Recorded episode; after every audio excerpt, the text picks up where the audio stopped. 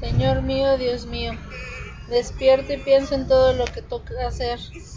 Y me cae el afán, empieza el corre, corre, pero no quiero que el hecho de querer que todo suceda rápido me haga perder de vista que es necesario para muchas veces, que es necesario esperar. Muchas veces antes de tener los mejores resultados, hoy quiero vivir sin tantos afanes. Quiero aprender a esperar en ti, pues todo sucederá en tiempo. Y solo debo trabajar con fuerza para que las cosas sucedan.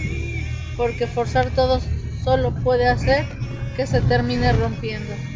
Ayúdame a esperar más en ti, a confiar más en tu poder, en tu amor que me ilumina y me permite creer que no vale la pena vivir a la carrera y que cada minuto, cada momento tiene su sentido. No quiero no quiero hacerle fuerza al reloj. Quiero aprender a tener paciencia y a creer que lo mejor está siempre por venir. Amén. El tema del día es reconocer las debilidades. En esta sociedad de la paciencia, del elogio, de la perfección a punta de maquillaje y Photoshop, reconocer la debilidad no parece opción. Sin embargo, es revolucionario que Pablo nos diga, así que así que muy a gusto que glorie de mis, me glorie de mis debilidades, pero se, se aloje. A ver. Así muy a gusto me glorie de mis debilidades, para que se aloje en mí el poder de Cristo. No tenemos que escondernos por débiles, ni morirnos por fallos.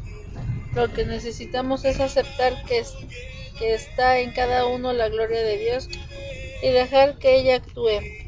Lamentablemente nos enseñaron a creernos perfectos, a considerar que nuestra vida debe de ser una lucha contra nuestras debilidades.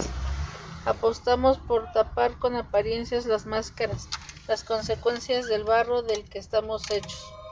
La propuesta de Pablo, en cambio, es aceptar lo que somos y aceptándolo dejamos que Dios actúe. Con su poder en nosotros, así como nuestras debilidades, podemos ser plenos al Señor.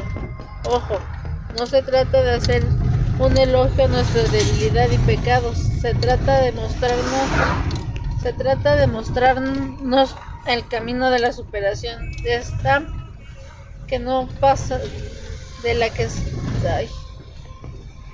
de la superación de estas que no pasa por el desprecio de lo que somos, sino por el aceptar que somos débiles, para dejar que el amor de Dios actúe en nosotros. Esta palabra de Pablo hace roncha, pues en ella el énfasis se pone en, la, en el perfeccionamiento humano, sino la disponibilidad humana al poder de Dios, al aceptar que somos débiles para que Dios muestre su poder en nosotros.